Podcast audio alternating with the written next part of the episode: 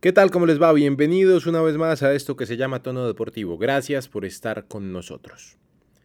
El fútbol colombiano se ha visto empañado nuevamente por la violencia, violencia que se genera no en el campo de juego, sino en las tribunas, desgraciadamente.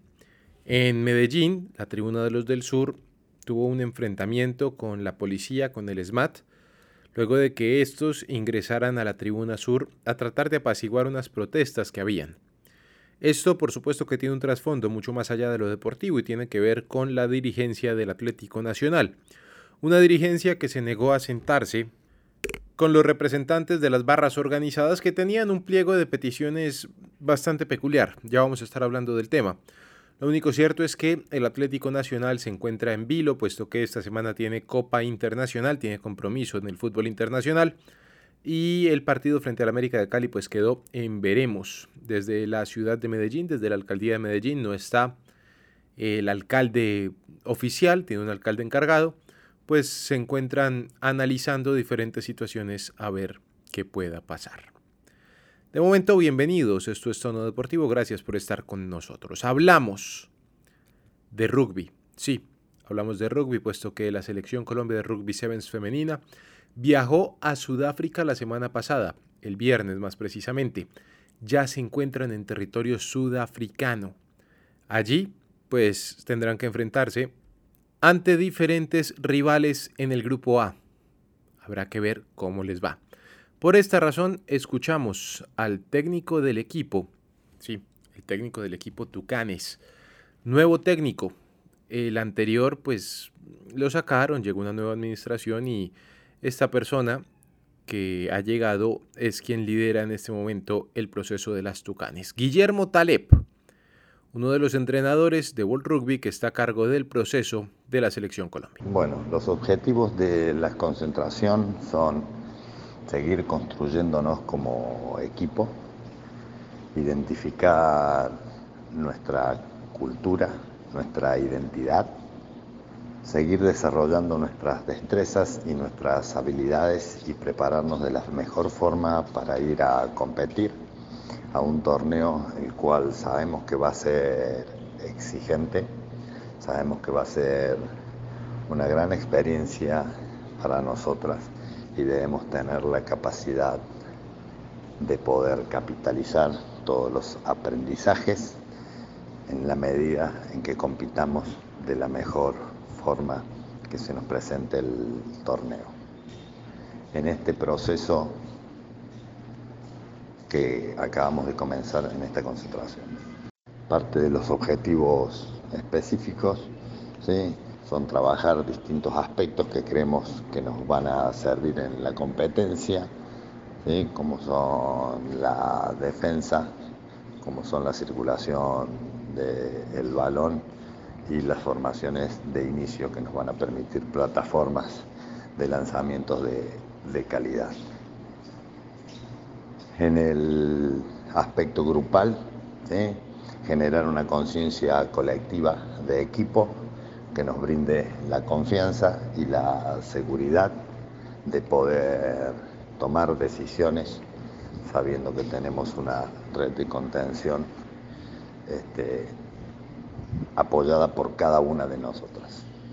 Lady Soto, la ex capitana que retorna al juego internacional luego de una fuerte lesión, habla sobre lo que será la preparación de cara a esta serie que se disputará en territorio sudafricano y en donde Colombia tendrá que medirse ante duros rivales como Hong Kong, Paraguay y Polonia. Eh, para Sudáfrica venimos realizando un gran trabajo desde el principio de año con nuevos conceptos, eh, con nuevos objetivos. Eh, la verdad, con toda la intención de ser un equipo mucho, mucho más competitivo de lo que hemos sido en este tipo de torneos internacionales. Eh, uno de esos objetivos claros es nuestra defensa. Creo que le hemos puesto mucho foco este año. el equipo se viene consolidando con chicas más nuevas, con otras más experimentadas, otras que regresamos al proceso. Eh, todas muy dispuestas, la verdad. Eh, todo lo que se ha hecho en el año ha sido muy chévere, lo hemos disfrutado mucho y pues claramente aprendiendo, seguimos aprendiendo. y dispuestas a dejar el nombre de Colombia muy, muy alto en este, en este torneo de esta talla. Cambiamos de deporte, ya hablamos de rugby, conocemos al equipo que ha viajado. Ahora hablemos de fútbol. Nuestro compañero Juan C. Cortés empezó a hacer un diario hablado sobre lo que sucede con el Deportivo Cali.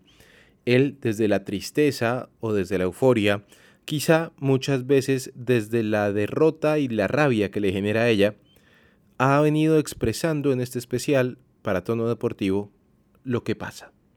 Hubo victoria del Deportivo Cali, 2 a 1 frente al Unión Magdalena. Aquí está el segundo capítulo del diario de Juan C. Cortés. 15 de abril de 2023, después de Deportivo Cali 2, Magdalena 1. Capítulo 2, una alegría.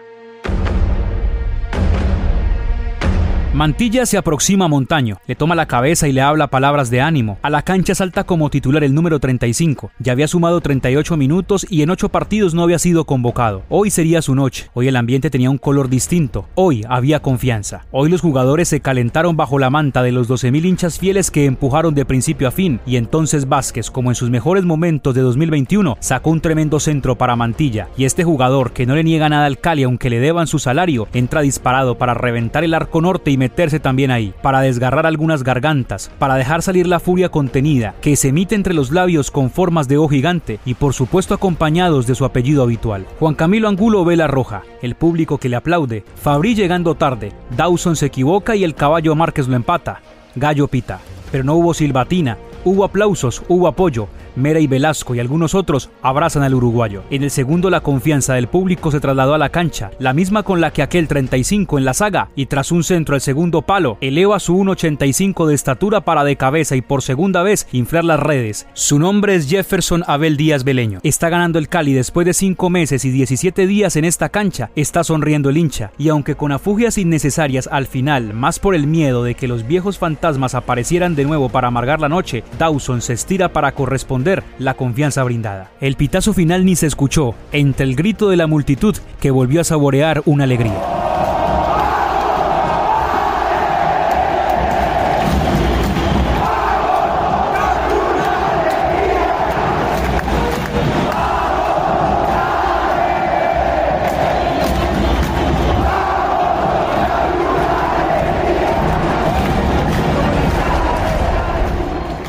Sociales estoy como arroba Juan C. Cortés D.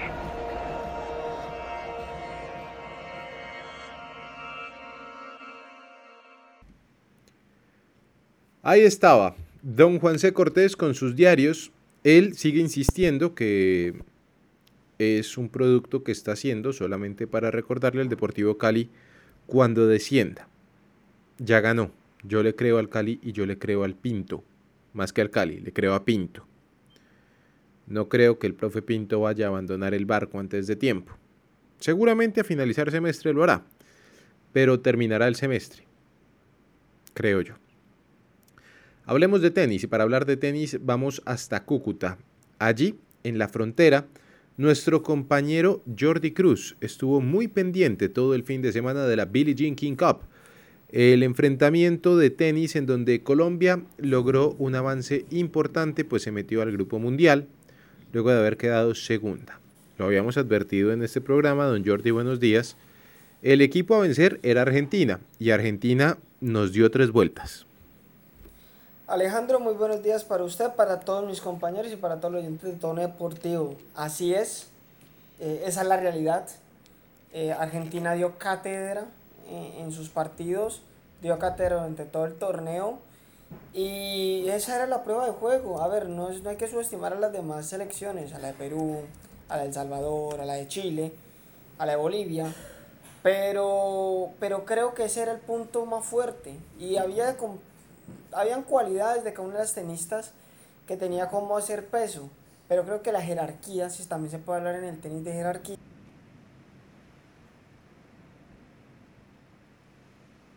con una jerarquía interesante, una jerarquía que, Argentina lo muestra y lo mostró durante todo el campeonato y más en la última con, Colombia.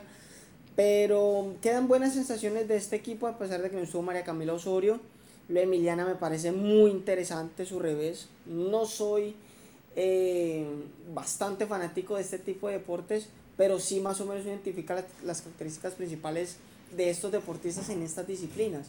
Y la verdad que, que Emiliana tiene un buen revés, un revés que puede hacer la diferencia, pero creo que falta aprender y falta aprender más y creo que también ese es un punto, una conclusión que se llega de esta, de esta competencia que se surgió acá en Cúcuta.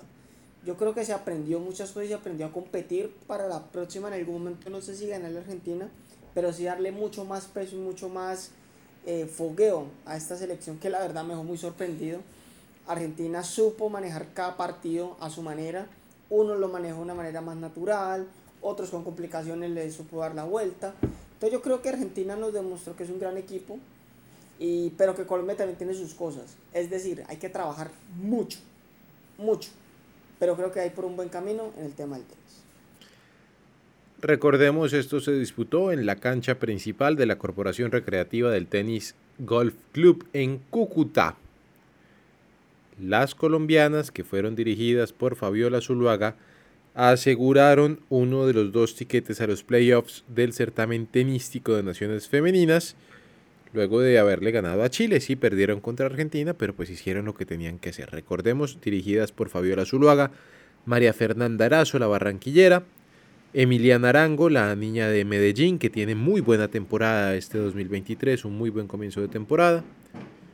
Juliana Lizarazo y María Paulina Pérez. Hablemos de ciclismo. En la vuelta de la ciudad metropolitana de Reggio Calabria. Sí, allí eh, pues hay información. Don Diego Vargas, ¿cómo le va? Buen día. Alejandro, muy buenos días para usted, para mi compañero Jordi y por supuesto para los oyentes de Tono Deportivo. Como usted, y curiosamente me, me, llama la atención porque Jordi hablaba de un argentino, en este caso Colombia se va a imponer frente a Argentina, ya que el colombiano, en este caso hablamos de Jonathan Restrepo, quedó campeón del Giro de la Cita Metropolitana di Reggio Calabria. Esto sucedió el día de ayer, 16 de abril, y por supuesto importante comentar que la competencia fue de un total de 162.4 kilómetros, sobre todo resaltar dos puertos de montaña, que fueron partes bastante complicadas, y pues esto fue en la primera parte o en la primera mitad del recorrido, por decirlo de alguna forma. El colombiano estaba, bueno, se encuentra mejor dicho, en el equipo colombo-italiano, curiosamente, GW Shimano Sindermerk. Al final de todo este recorrido le ganó a dos competidores bastante eh, importantes. Primero al argentino Germán Nicolás Tioveani y en el tercer lugar en este caso quedó el italiano Mirko Maestri. Puntualmente recordar que en este caso para pues el colombiano ya hablamos de su séptima victoria en este tipo de competencias y que por supuesto no es lo único que tenemos en ciclismo. Si quiere puedo ir adelantando o si quiere preguntar alguna otra cosa al respecto de esta, de esta vuelta. Por favor, cuénteme qué más tenemos en ciclismo. Por supuesto, ahora vamos a hablar de uno de los tours más importantes, en este caso el Tour de los Alpes, que iniciará el día de hoy y terminará, por supuesto, hasta el 23 de abril. Esta será la edición número 46. Vamos a hablar de que, eh, pues en este caso, van a haber seis colombianos en carrera. Y por supuesto, hay dos líderes importantes a resaltar, que van a ser Iván Sosa y Santiago Buitrago pues importante tener en consideración todo lo que se va a tener en esta pues edición número 46 también, por supuesto, de, pues en el caso de hablar del Team Movistar, donde se encuentra Sosa, donde también hay muy buenos corredores y que pues sin duda alguna hay que tener en cuenta, sin, pues por decirlo de alguna forma, ¿no? A candidatos importantes, ¿no? Que pues no sé si los recuerdan, por ahí un tal Tadek Pogachar y Jonas Vinegar. Sobre todo ellos dos a tener en consideraciones porque más tarde que pronto el Giro de Italia se acerca y este tipo de competencias ayudan mucho por supuesto, a medir tanto la resistencia de más de uno de los ciclistas, como también lo que va a suceder más adelante en una competencia tan importante. Una importante competencia, por supuesto, ya que pues hablando de los cinco puertos y lo que va a haber de cinco partes de etapas donde van a haber montañas, también permiten que pues, los corredores puedan estar preparándose cada vez más a lo que mencionaba el Giro de Italia. Por supuesto, recalcando que Pogachar y Vinegar no van a estar en este tour. Eso sí, etapas bastante cortas, porque pues la más eh, extensa, por decirlo de alguna forma, no pasa de los 165 kilómetros. Pero eso sí, siguen siendo desniveles de 3.000 metros. Finalmente, hablar de los otros colombianos que serán Rigoberto Urán, John García, Camilo Andrés Gómez y Hugo Rodríguez. Habrá que estar muy pendientes, don Diego, de la situación de Nairo Quintana de cara precisamente al Giro de Italia, porque dicen que lo quieren, dicen que lo quieren. Vamos a ver si consiguen para dónde llevárselo. Quiero hablar del torneo de la B. Don Jordi Cruz, usted eh, siempre vio muy pendiente de lo que ha pasado con el torneo de la B, de su Cúcuta Deportivo. Cuénteme por favor cómo va el torneo de ascenso. Alejandro, una nueva fecha de la categoría B en nuestro país, hay que decirlo. Eh, ha, sido un eh, ha sido una fecha bastante interesante. Les hablo de la jornada número 12, que tuvo los siguientes resultados. Real Santander le ganó 1-0 a Tigres, Llanero le ganó 1-0 a Deportes Quindío, Orso Marzo perdió en condición de local frente a Patriotas. Partidazo entre Leones y Cortuluá 2 por 2. Eh, Bogotá le ganó en condición de visitante 2-0 a Valleupar. Barranquilla ganó 3-0 Atlético en condición de visitante. Real Cartagena y Fortaleza 0 por 0 y el Cúcuta cerró fecha con victoria 2-1 frente a Boca Junior de Cali. En ese orden de ideas, y primero para hablar del Cúcuta, eh, primero eh, los dos goles del equipo Motilón fueron de defensas centrales, de Darwin Carrero y de Julián Anaya. Pero también se mostró que el equipo de Bernardo Rein tiene o es recursivo en el momento de crisis o en el momento en el que equipos como Boca defensivamente le, sacan problemas. Con esto, Patriotas es primero con 24, segundo Llaneros con 24, Cúcutas tercero con 23, cuarto Cortuluá 22, quinto Real Cartena con 22, sexto Deportes Quindío con 19, séptimo Fortaleza con 17 y octavo Real Santander con 16. Ahí sí serían los 8 clasificados cuando ya solo faltan cuatro jornadas para que se acabe este todos contra todos de este primer semestre del torneo de la B.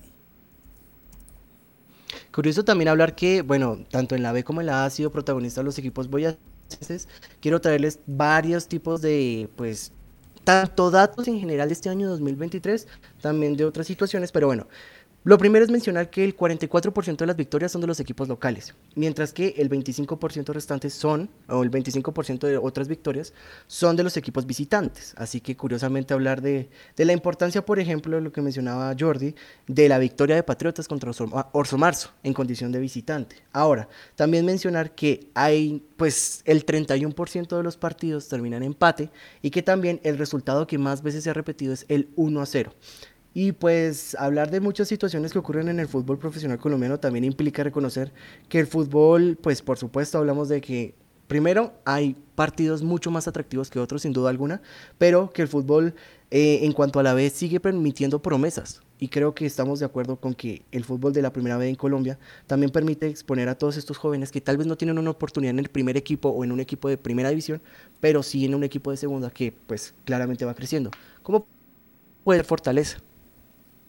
Yo traigo un nombre a colación, ¿saben? Eh, y, lo vi acá en la sub-20 del Cúcuta en el 2019, pero creo que ahora es una realidad. Ever Mesa, él es de Cartagena, él es cartagenero, eh, nació en el, en el club eh, Ciclones, creo que hay unos Ciclones de Cali, pero tiene su sucursal en Cartagena.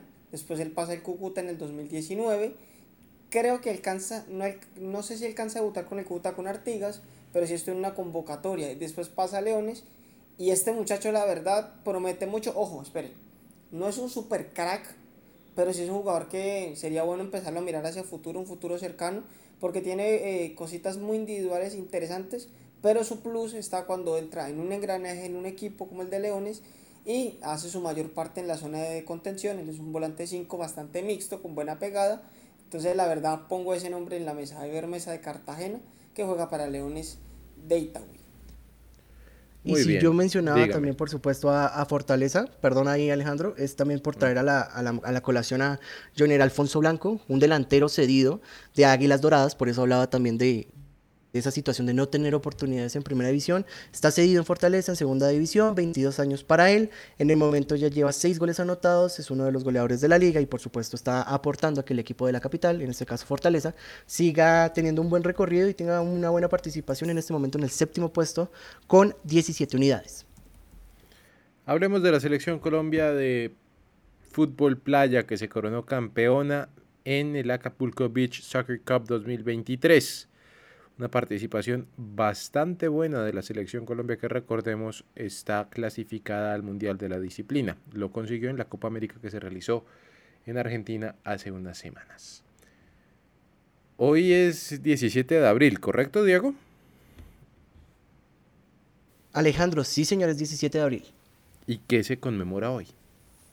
El 17 de abril es un día que, pues curiosamente esta vez cayó un lunes, pero que hace un par de años, y por decir un par de años, hablamos desde el principio de casi la década anterior, en el que en el año 1888 se dio a conocer y por primera vez se fundaba la liga del fútbol más importante o la que más llamativa es por el momento, que es la Premier League. Pero ojo, en aquel entonces no era la Premier League. La liga inglesa se conocía la Football League y así era como se daba a conocer en ese momento. Claro, ustedes me mencionarán, pero ¿no se supone que hay otro torneo más antiguo?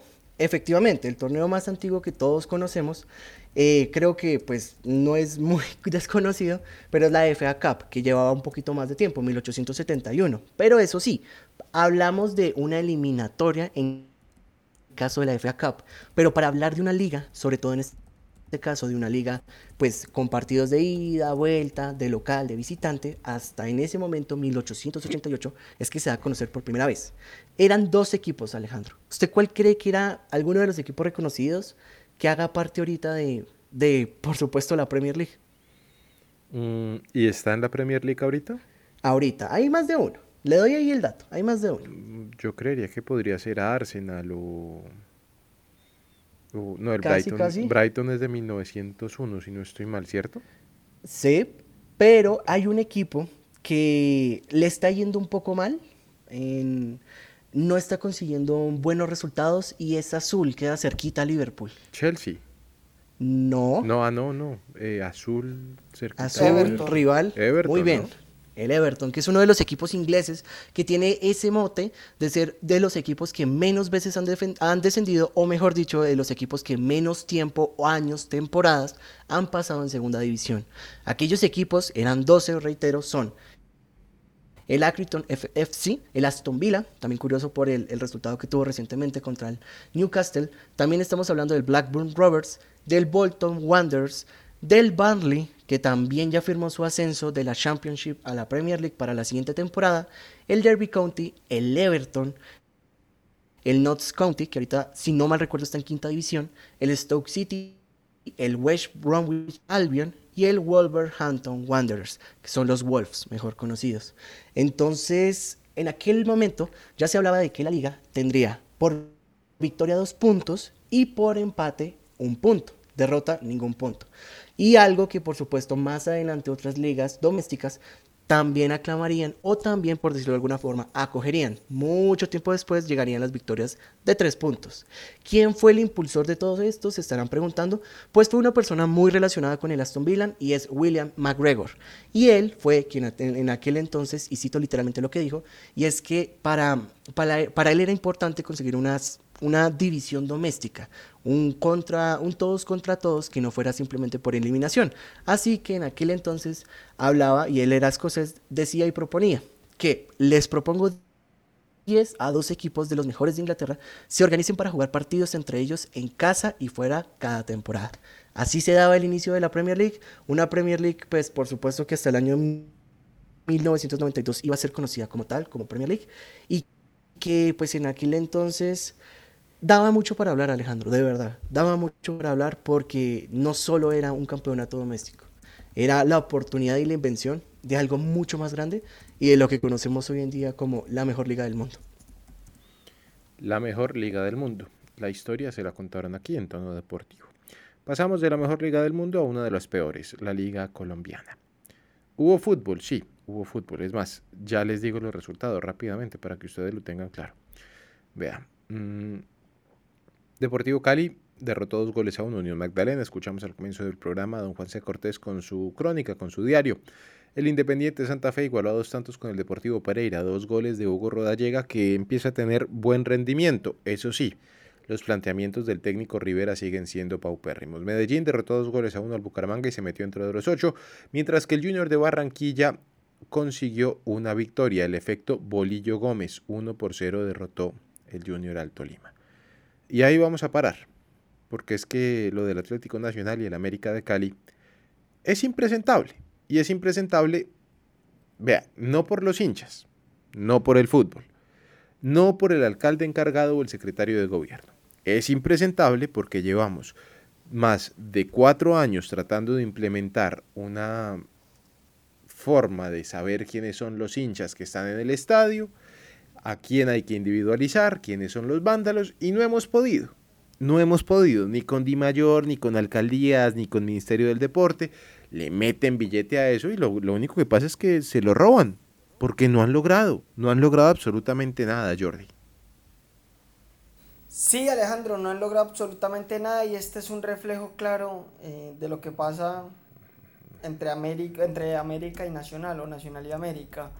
A ver, eh, ¿dónde está la, famosa liga o la famosa eh, competencia que en algún momento fue la quinta mejor del mundo por un, por un sitio de estadísticas? Perdón, pero una, una de las cinco mejores ligas no tiene ese tipo de problemas.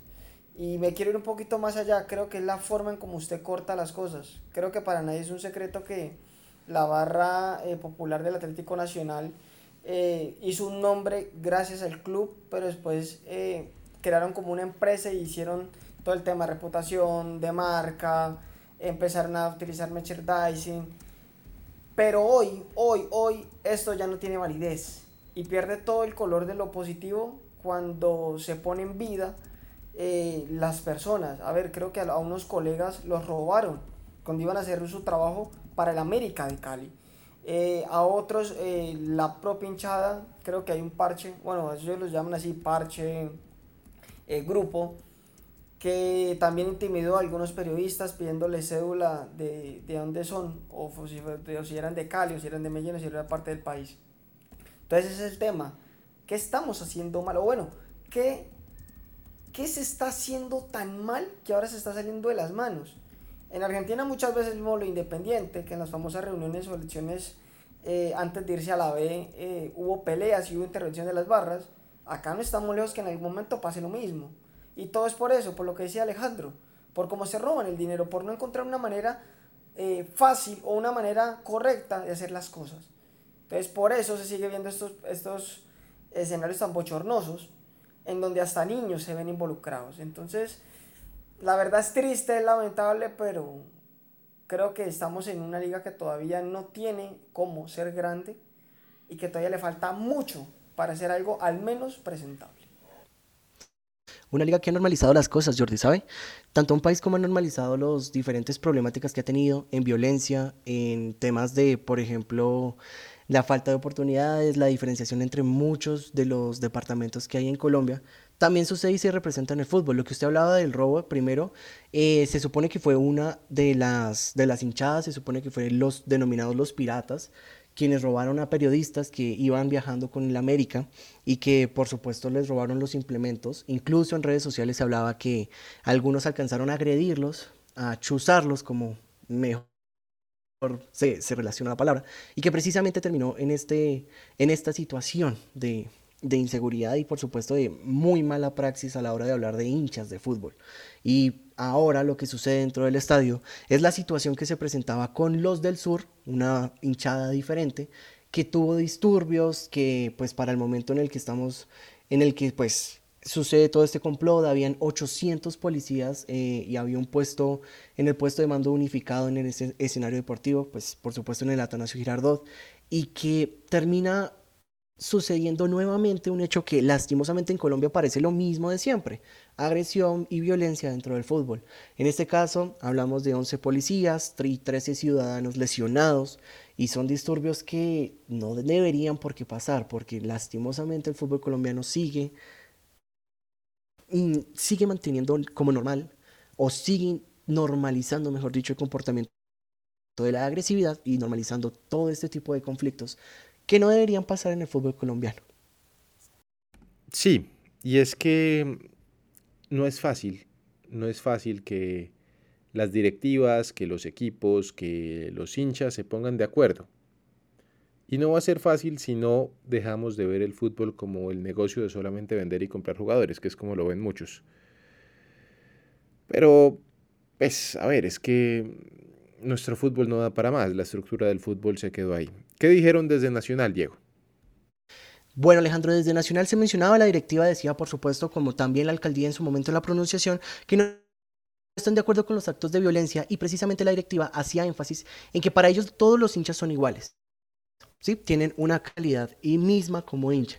Así que se desligó completamente de la hinchada Los del Sur. Eso lo primero. Y también, por supuesto, hablando, no sé si funciona exactamente, como he tenido las oportunidades de hablar con hinchadas como la de Santa Fe, como la de Millonarios, en donde incluso la directiva les da algún tipo de apoyo también para las entradas, para una división específica, que tengan esta cantidad de entradas y ya lo dividan entre los hinchas. Entonces, primero, por ese aspecto. Y segundo, que el partido fue reprogramado para el día de hoy a las 10 de la mañana, a puerta cerrada claramente por toda la situación y los disturbios que se presentaron.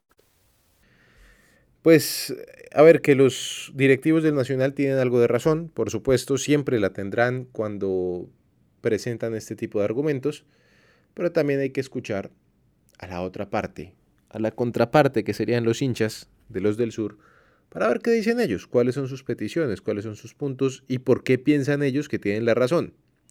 Ya después tendrán que ver si la tienen o no, o si sencillamente, como nos han dicho, pues están locos. Hasta que llegue la información en tono deportivo el día de hoy. Que tengan un feliz día. Nos encontramos mañana.